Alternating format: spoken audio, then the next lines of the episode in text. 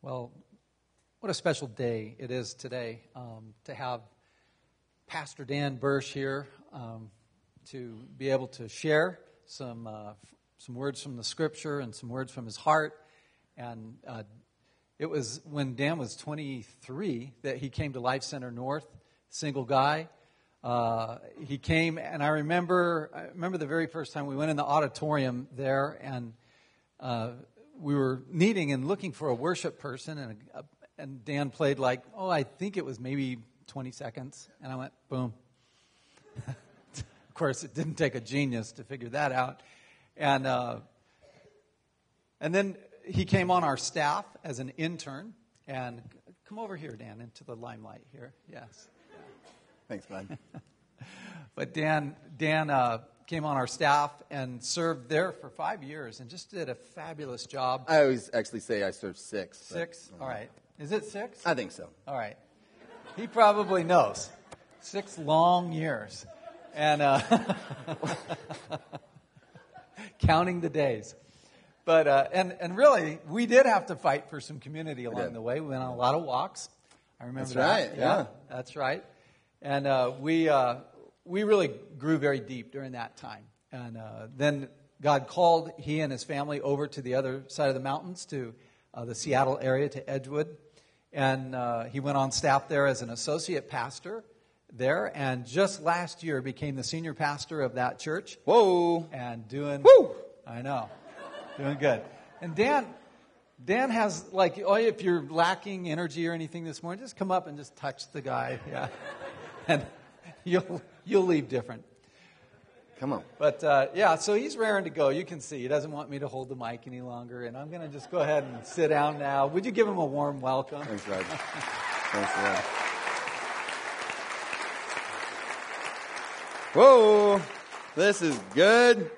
This is so good. Thanks for uh, the great introduction, as awkward as it was. That was great. And um, thanks for having me back. It's really fun to be here. You know, I'm not a morning person. I, I, don't like to get up early. I, we try to train our kids to sleep in late. But uh, today, when I woke up, it was just easy to get out of bed. I mean, it was extremely easy to get up. Uh, even though I'm not a morning person, I was so excited to get back here. I mean, today is actually the first time I've actually been inside your building. Uh, I've been to Spokane several times since I left. It's been about three and a half years, but it seems like I'm never here on a Sunday morning. I'm never here maybe during office hours. So what I've seen is actually when you go behind the church, there's a couple of glass doors and you, and you look through there and there's this hallway. And let me tell you, you have the most incredible hallway. I've seen it several times. It's just beautiful. Whoever vacuums it, it's just wonderful. The cleaning on the glass windows. I mean, excellent job. If you don't remember Pastor Adam Henderson, anyone remember Pastor Adam Henderson? Nobody, you do. I'll tell him that you remembered him. He's actually my associate pastor in Edgewood. Boy, do we have fun. But we were over here for a conference and we said, let's go sneak over to Life Center North. Check out the building. Well, sure enough, it was really late. The doors are locked. So you got Pastor Adam and Pastor Dan again peeking through the little windows, peeking through the glass hallway doors. And we said, Hey, Adam, isn't that a great hallway? And he's like, yeah, that hallway is awesome. So anyways, today I was so excited that the doors were unlocked. I actually walked through the doors. It is an amazing place. This is incredible. Please don't ever take this for granted. It is a magnificent building. In fact, I went to the bathroom this morning. The bathrooms are amazing. Incredible. So invite your friends to church. Pack this place out. God loves this community of Spokane. He loves Spokane and He loves it through churches like Life Center North and He loves it through people like you. So pack this place out and thank you so much for inviting me to come in, share a little bit with you this morning. It's going to be good. I'm excited, as you can tell. I think it's going to be good. Well, and now maybe it's going to good, or I sure hope and pray that it's going to be good. But I would say no, it's going to be good. Expect to hear from the Lord this morning. Do you know how much He loves you? God, I can just see Him. He's rubbing His hands, and He's just like, oh man, the plans I got for you. Oh man, the ideas I have for you.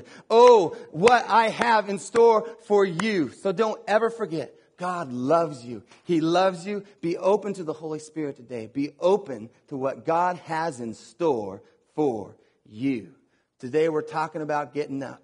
not getting up out of bed, but we're going to be talking about getting up out of the grave. Because whether you like it or not, every one of us in this room, every one of us was dead in our sins. Can you say that with me? Say dead in our sins. We can do a little better. Say dead in our sins. There we go. But for those of us who profess Jesus as Lord, like Pastor Mike was talking about, for those of us that are alive in Christ, say alive in Christ. For those of us that are alive in Christ, every morning we get to wake up with this glorious truth and we get to grab a hold of everything that God has in store for us. We get to live out loud. We get to live a life boldly for Jesus because He didn't just get us out of bed. He got us out of the morgue. And that's what we're going to be talking about. He took us from death to life. Spiritually, we were dead, but now we're alive. But first, would you bow your heads as we pray? Lord Jesus, what you have done for us is a supernatural miracle. May we never forget that we were once dead, but your Son, Jesus Christ, has made us alive. Teach us this morning by your word. In your wonderful name we pray. Amen. So I was recently hanging with one of my friends in high school, a good guy. I hadn't seen him in about 14 years. High school seems to be longer and longer away. I guess that's the way time works. But, um, you know, we both had a little bit more weight on us, a couple more wrinkles. I had some more gray hairs. But it's pretty easy to get back into conversation, right? Uh, we just started talking about my life mainly, uh, how I didn't end up marrying my high school sweetheart. I didn't end up marrying my college sweetheart. She broke off the wedding. And then uh, we talked about my love of my life, my beautiful bride, Mary, who's actually my worship leader. And uh, so it was, it was really all about my dating life, which um, he was just really interested in, so whatever. But I got to share a little bit about that. But then I started sharing that I'm a pastor. I'm a pastor. Oh my goodness.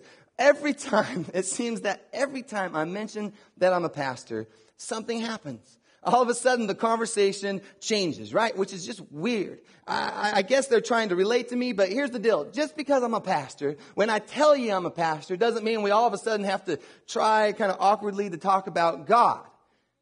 But that's what people do to me. And so I'll tell them, you know, I'm a pastor. And, and, they'll say something like, oh, you know, I used to go to church or I'm Catholic, right? Or I donate to the Goodwill. I help old ladies across the street.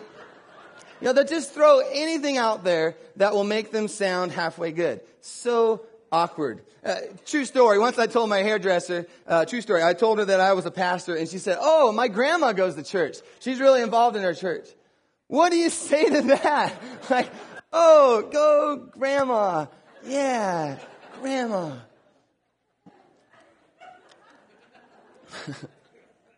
but you know, the comment that drives me nuts is the one that my friend from high school gave me. I actually asked him a very bold question. With the amount of people that do not know the Lord, I've become very bold in my faith. And so I said, Do you have a personal relationship with Jesus Christ? And he told me, you know, he believes there's many paths to God. Who is he to judge which one is right? By the way, that is the acceptable answer in our culture today. You go around saying that there's many paths to God. You tell them that whether it's Buddhism or Hinduism or Islam or Christianity, you say that everyone will love you. You will sell a million copies of your book. You'll get your own PBS special. This is the acceptable answer. It just happens to be one I completely disagree with. So when he told me that, I responded as politely as I could that I believe Jesus was the way, the truth, and the life, that no one comes to the Father except through him. And it got a little awkward. I like to make things a little awkward. But he said, Dan, Dan, I'm a good person. I'm nice. I, I do good things to people. And he said, I think I'll be okay. I think I'll be okay. So we ate our lunch, had a good conversation. He's a really great guy, one of the nicest people I've ever met. But for so many people on this earth, the gospel is about being nice. It's about being a good person, right? On the scale, doing more good than bad. Somehow we've convinced people that the gospel is about being good. I don't do a lot of bad things. I'm a good person. And we've convinced the world that sin is about being bad. That sin is all about doing bad things. Well, let me enlighten you this morning. Sin, it's worse than that. Sin doesn't just make us bad, sin makes us dead. And that's a problem. For my friend who's a really good person, his sin outside of believing in and accepting the work of Jesus Christ on the cross, his sin has left him spiritually dead. He's got a serious problem because dead people, there's nothing that a dead person can do to make them less dead. You cannot improve yourself to be a little less dead. Bad people, they can try to do good. Bad people, they can't do anything. Bad people, they can go to counseling. Dead people, they can't do anything. Dead people have a major problem. Let's get this straight. Jesus Christ did not come down from his throne of glory just to come and better our lives so that we would do more good than bad. No, he took on flesh. He took on human form to bring us from death to life. That's the gospel. Romans 6:23 tells us for the wages of sin is death, but the gift of God is eternal life in Christ Jesus our Lord. Amen. Do you know what that means, Life Center North? It means that we were all dead in our sins. All have sinned and fallen short of the glory of God. And the wages of sin is death. But the gift of God is eternal life in Christ Jesus our Lord. The gift of God, the unmerited favor of God, the grace of God has brought us from death to life. Something we didn't deserve, something we didn't earn, yet He has given us this free gift through the person of Jesus Christ. And this eternal gift, listen up, it cannot be taken away even by death itself. You've got life. Death can't even hold you down. And this is good news. It can't get any better than that. But this good news means that everyone in this room who professes Jesus as their Lord and Savior, every one of us who has, given, has been given that eternal life in Christ Jesus, we can no longer whine about not having a good testimony. Those days are over. I used to think that way. Man, right? You would go to youth group You'd hear about the guy who was addicted to drugs. He killed a man, spent 10 years in prison. He killed another man while he was in prison. But then he gives his life to the Lord, right? He gives his testimony at youth group. Everybody accepts Jesus. Praise the Lord. And that's great. But then there's me. Pretty good. Pretty boring. never been on drugs, never drank, never killed a man, never talked to a cop, let alone spend a day in jail. Some kind of testimony, right? But today I would have a tough time hanging with that version of Dan. I mean, that's really cool, overly hormonal teenage Dan, that you don't do drugs. That's really cool that you don't get in trouble, that you're nice to everybody. But Dan, that's not your testimony. Dan, your testimony is that I have had something supernatural and miraculous happen to me. I, because of my own sinful choices, was spiritually dead. I was cut off. I was dormant, not breathing, unable to assist or help me in any way. But the Son of God came from heaven to earth, stood in my place, died in my place, was buried for me, raised up into brand new life. He brought me back from death to life. I used to be dead, but now I'm alive. Spiritually, I was dead, but now I'm alive. If you have faith in Christ today, you have a miraculous, supernatural, God-sized testimony, and you need to stop moaning about the fact that you never killed anybody. Get over it. My testimony, I was dead, but now I'm alive. Your testimony, Jacob, you were dead, but now you're alive. The details of the rest of your story, the details, they are just the exciting parts that make your story unique and specifically yours. But I want to make this point so ridiculously obvious today since I don't know when I'm coming back. Where sin makes people dead, Christ makes people alive. You might want to write that down. Where sin makes people dead, Christ makes people alive. That's the gospel. And for you and me, this truth should blow our minds for the rest of our days on this earth. You don't move past that you don't get over that. I remember when I was the uh, music pastor here at Life Center, and anytime someone came up to appreciate me for leading us in worship, I always gave a very similar response. First, I'd say thank you. You know, just thank you because I valued your encouragement. Encouragement matters. We need to be church. We need to be perfect. Oh no.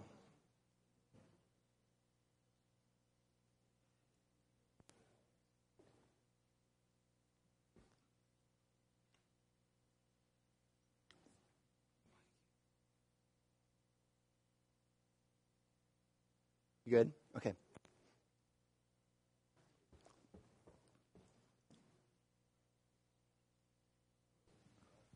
We'll just, uh, would you, you guys, let's just say a quick prayer. God, we just pray for our brother and mm. ask God for your blessing, that you touch him, bring healing to him, Lord. Mm. Uh, we pray that as, as he comes out of this, that he's not embarrassed or anything. We just pray your gift of encouragement and blessing on him and take care of him right now. We just give, give you that, Lord, in Jesus' name. Amen. Amen. A couple people just to agree to pray for him throughout the service? There's a couple you raise their hands. Got you? Got you? One over there? Good. Just be praying for him. So encouragement is so important. And I, I would encourage you, in fact, this was amazing what happened this morning. If you see Zach or you see Jessica or Brenda or any of the team, please encourage them. Let them know how thankful you are for what they've done. And so you've encouraged me, and when you'd encourage me, I'd say thank you. But then I'd say something like this. I'd say, thank you, but God radically changed my life. He saved me. I was headed in one direction, but now I'm heading in the complete opposite direction. Thank you, but God has saved my life. I will never run out of thankfulness, gratitude, appreciation, praise, and worship for what He has done in my life. I'll never stop singing His praises. That's our testimony, church. That's our story. Our story is that a miracle happened to us. A grade A, first class, walking on water, feeding the 5,000, raising the dead miracle happened to each one of us. You don't get over that ever. If you have your Bible, go ahead and pull it out. Open it up to Ephesians chapter 2. I find a lot of people talk about the Bible, even trying to reference the Bible in conversations without really knowing their Bibles. You ever have somebody try to share from the Bible and they have no clue what they're talking about? Anybody? I know I've done that a couple of times in my life, probably more than a couple of times. But about 10 years ago, I was hanging out with just a pretty bitter man. And he was just bitter. When he found out I was a Christian, it just got him all riled up. And he said, I don't understand you Christians. You're a bunch of hypocrites telling us to love everybody, but you don't even read your own Bible. The Bible tells, he didn't talk like this, but the Bible tells me, the Bible tells me an eye for an eye and a tooth for a tooth. And first of all, he, he didn't understand what that phrase even meant. But I said, you know, yes, it does. It's part of the Old Testament found in Exodus. But as a follower of Jesus, I listen to what he says. And, and he actually said, you've heard it said, eye for an eye and a tooth for a tooth, for a tooth for a tooth. But don't resist an evil person. If anyone slaps you on the right cheek, turn to them the other cheek also. And then he said something like, well, that just shows you the Bible's full of contradictions. And that's, of course, a really popular answer from someone who's trying to blame others, trying to find faults with the Bible instead of coming to grips with their own personal need for a Savior. And that man still needs a Savior today. You know, that kind of ignorant dialogue is why knowing the Bible is so important. Church, we don't want to be a community that digests just enough from the truth so that we can inappropriately use it in the wrong context, making the wrong point, like this man was doing. No, we want to allow the Holy Spirit to really teach us, to reveal to us what God is trying to say to us through His Word. So get into the Word of God. It's easier than ever. How many of you have a smartphone? Anybody have a smartphone? In Seattle, everybody's got a smartphone. Uh, get the free Bible app. It will read the Bible for you. It's like story time with grandpa. It, it just, it reads it. No excuses. Get into the Word of God. So Ephesians chapter 2, Paul, he described the gospel that I've been kind of explaining this morning. And I love the way that Paul puts it. He, he shows us why as a church we should never just preach to make people better, just to improve people. Church isn't some self-help warehouse full of Dr. Phil one-liners to make us feel better about ourselves. That's not the main purpose of church. When I, when I sit in my leadership meetings, we don't talk about how to make people better. No, our purpose is to help make people alive not better, but alive. We want to point you to Jesus so that you can be alive. Now, once you're alive, well, guess what? Now we got something to work with. Now, by the power of the Holy Spirit, you can be transformed, you can be shaped and molded into what God has destined you to be. But you gotta be alive first. If you're dead, a church can create all the programs and ministries at once to make you a little better dead, but guess what? You're still dead. And that doesn't mean much in my book. So we exist to help people come alive, to be born again, having new life in Jesus Christ. Listen to how Paul puts it in Ephesians 2. As for you, you were dead in your transgressions and sins. That's where you were. That's where all of us were. Verse 2 In which you used to live when you followed the ways of this world and of the ruler of the kingdom of the air, the Spirit who is now at work in those who are disobedient. All of us also lived among them at one time, gratifying the cravings of our flesh, following its desires and thoughts. Like the rest, we were by nature deserving of wrath. That's some seriously bad news. Right, just go to Costco, make a poster of those three verses, hang it up in your dorm room or hang it up in your living room, and you will be depressed. Did you hear what I just said? It said we were dead in our sins, deserving of wrath. That is some really bad news. I mean, it's worse than the Mariners getting swept by the Red Sox this last week. That's really hard, but that's all right.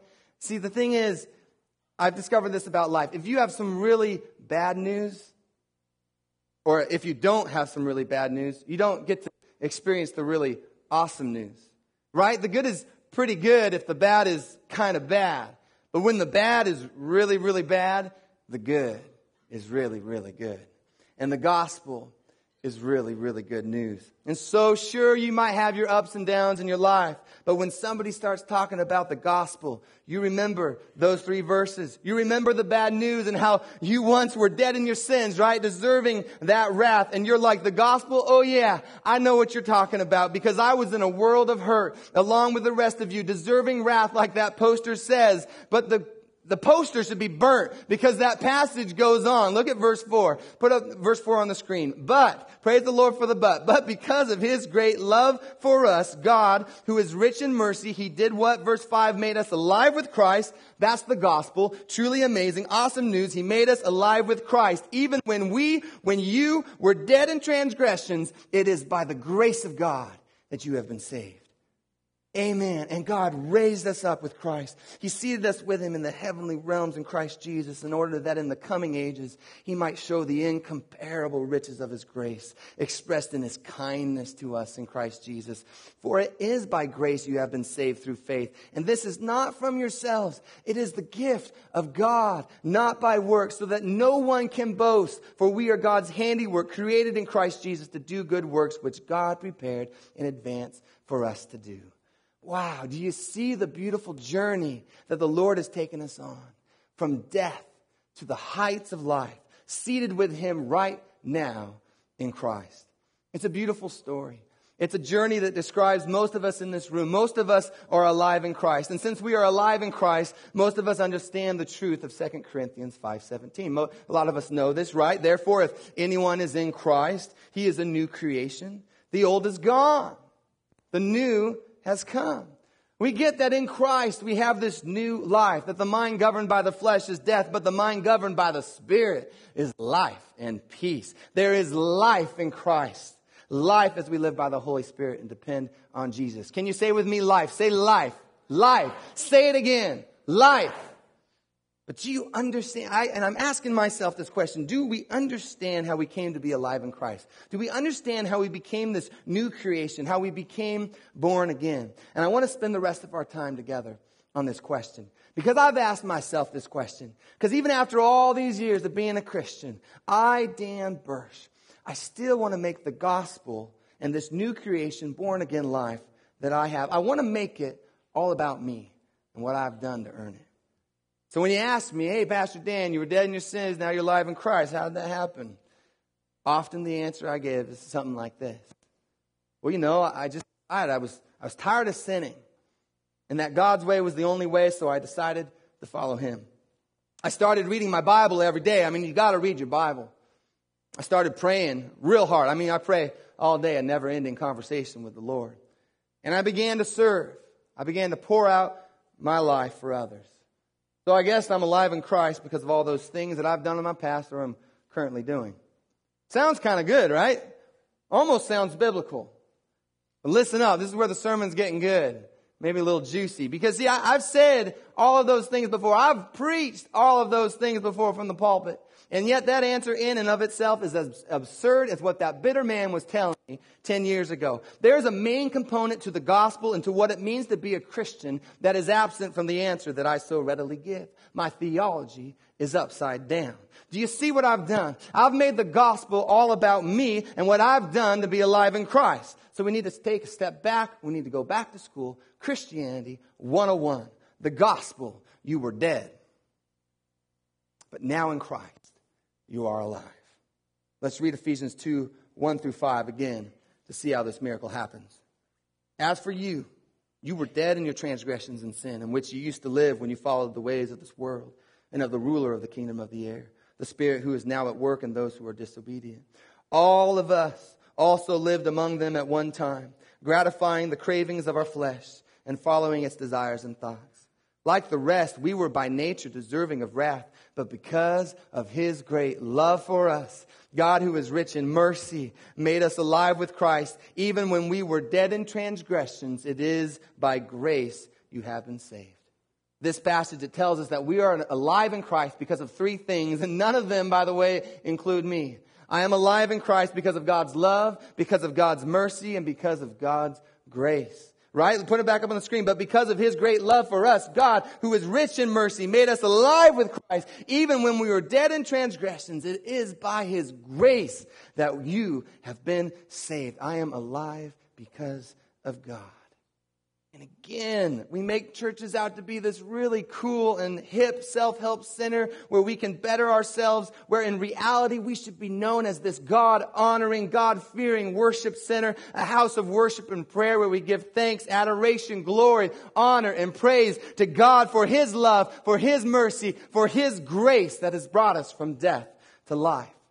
Don't confuse what I'm saying. I, I, I, believe that we should strive to be better. I believe we are transformed daily by the renewing of our minds. We should be reading our Bibles every day, pray without ceasing, pour our lives out in service to others, use that freedom in Christ to serve one another like Galatians 5 talks about. But the foundation of all of that, Life Center North, the foundation of everything we say and do, the foundation of our ability even to stand is the grace of God. We deserved wrath, and He gave us life. And we get so confused on this equation of life, right? We, we think it's a little bit of me, a little bit of God equals life, right? A little bit of me, what I'm doing, a little bit of God, thank you, God, equals life. No.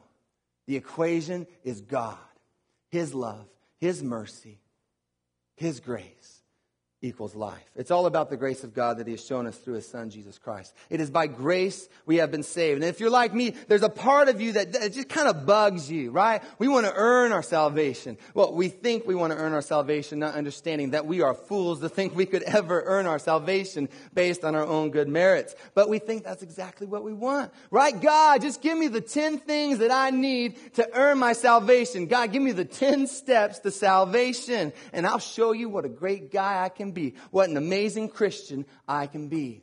But we would all, listen up, we would all fall short in that system. Look at the Israelites. They are God's chosen people, and yet they turn away from God again and again. They build a golden calf before Moses can even get down the mountain with the Ten Commandments. They turn from the true God to worship a gold cow. This happens often with the Israelites. Read the Old Testament. It happens again soon after Joshua died. Remember Joshua. Joshua fought the battle of Jericho and the walls came tumbling down. But listen to Judges, chapter 2, verse 10. This is after he died, by the way. After that whole generation had been gathered to their ancestors, another generation grew up who neither, who know neither the Lord nor what he had done for Israel. Then the Israelites did evil in the eyes of the Lord and served the Baals. They turned from God again. This is so very intense. A whole generation grew up that did not know God. But if you continue to read Judges, we know that after the time of Joshua, God raised up judges to save his people. That's why the book is called Judges. Uh, Judges 2:18 it says whenever the Lord raised up a judge for them, he was with the judge and saved them, saved them out of the hands of their enemies as long as the judge lived. For the Lord relented because of their groaning under those who oppressed and afflicted them. But when the judge died, the people returned to ways even more corrupt than those of their ancestors, following other gods and serving and worshiping them. They refused to give up their evil practices and stubborn ways. But God continues to show them mercy even when they had forgotten about him and gone to worship other gods. What does he do? He rises up another judge to save them. Well, guess what? We all turn to other gods. Every one of us. We're, we are a lot like the Israelites. We've all worshiped the things of this world. We succumb to the temptations of life whether it be sex or money, material possessions. We've all missed the mark. We were all dead in our sins, whether it be hatred towards other or apathy or fighting, jealousy, drunkenness, lust, sexual immorality. We were all dead in our sins, living it up as we were going straight to hell. But God showed each one of us His love, His mercy, and His grace. He did this by sending His Son to save us. He sent his son to rescue us. While we were worshiping the idols of this world, living in the mess of our sin, he sent his son to die for us. Romans 5 8 tells us, but God shows his love for us in that while we were still sinners, Christ died for us. While we were still sinners, God showed his love for us. Not after I started reading my Bible and praying and serving. Not after I started only listening to praise music and Chris Tomlin and only watching G-rated movies. No, while I was living in my filth, when I smelled like waste, completely bogged down and trapped by my sin, God showed his amazing love for me through the death of his son, Jesus Christ. God sent us a savior who could save us once and for all. And when Jesus died, he paid the penalty of our, for our sins, paid our debt, paid the ransom, redeemed us back from sin. This is how Paul describes the whole thing in Colossians chapter 2. Listen to this. This is good. Verse 13. You were dead because of your sins, because your sinful nature was not yet cut away. Then God made you alive with Christ, he forgave all our sins. He canceled the record that contained the charges against it. He took it, he destroyed it by nailing it to Christ's cross. I hope you see how little we are and how big God is in this life equation. This new life, it's all about God and His amazing grace. There was a record of charges against you and he canceled them. He took them away. Every single charge against you, every sin you've ever committed or will commit, every spot or blemish on the record has been removed on the cross. It is by grace you have been saved. LCN, my prayer for us today is that we start living by the grace of God, quick to give an answer for the hope that's within us, that we would shout it out, that it is by the grace of God that I am alive. God's grace. It's time to stop trying to earn our salvation. It's stop, time to stop trying to get into His good graces. Stop being the teacher's pet. In fact, LCN, He doesn't want you to grow a church full of a bunch of goody two-shoes who are trying to get to heaven. How pathetically boring. He wants to build dangerous disciples who are completely and utterly dependent upon the grace of God, knowing that without the shed blood of his precious son, Jesus Christ, washing them clean, that they are dead in their sins with a righteousness that looks and smells like filthy rags, destined for hell. But by the grace of God, we are alive with Christ. But by the grace of God, we are alive with Christ forever and ever and ever and ever and ever. Amen. Amen. Amen. Would you bow your heads with me as we pray? Lord, we thank you that you have made us alive with Christ. The good news of the gospel, we praise you. We worship you. You are so good to us. We would never run out of words to describe all that you have done for us. Thank you for the life that we have in your son, Jesus. But as we continue to pray this morning, some of you in this room this morning, you know that you're spiritually dead. You know it, you feel it. it. It sounds so harsh, but you know that you've turned to the things of this world and that you haven't turned yet to Jesus. And you know your sins made you guilty before a holy God. Our sin separates us from God, so you think, how, how can I be made right with God? Could I ever truly be good enough? And so you've tried to earn salvation and you know it's not working. Everything you've tried to build in your life without God, when you look back at it, it has fallen apart. It has crumbled to the ground. It is a mess. And today you are in a desperate need for a Savior. You need the love, the mercy, and amazing grace of the Almighty right now. And it has been made freely available to you through the person of Jesus Christ. Jesus died for your sins. He died to take away your sins. He died so that you who are spiritually dead could come alive in Christ having eternal life in Him. Some of you think you know God, but if you're honest with yourself, it's a head knowledge of God. It's not a love relationship. And today it's going to go from your head to your heart, and you're never going to be the same. Scripture says if you confess with your mouth, if you speak it, Jesus is Lord, and believe in your heart that God raised him from the dead, you will be saved, transformed, forgiven, totally new, filled with the Holy Spirit. And there are those of you, that's why you are here today. It's time for your new life in Christ. So God, as we pray, some of us, we don't know you yet, but we're ready to know you. We're not following you yet, but we're ready to follow you. We need new life. We need forgiveness. Right now, God, we are asking you, Jesus, to take our life and use it for your glory. We were dead, but now we're gonna be alive. It's time for a new life in Jesus. And if that's you, if you want a new life in Jesus, would you make the boldest decision of your life? Would you lift your hands right now? Would you li- absolutely all over this place lift your hands? I see you in the back. Lift them up high so I can. I see you in the front. Absolutely, I see you in the middle. Absolutely, all over in this section. This group is all over on the Lord. Anyone on the side? I absolutely praise the Lord. Praise the Lord. We need to pray this together. Just repeat after me. Pray, Heavenly Father.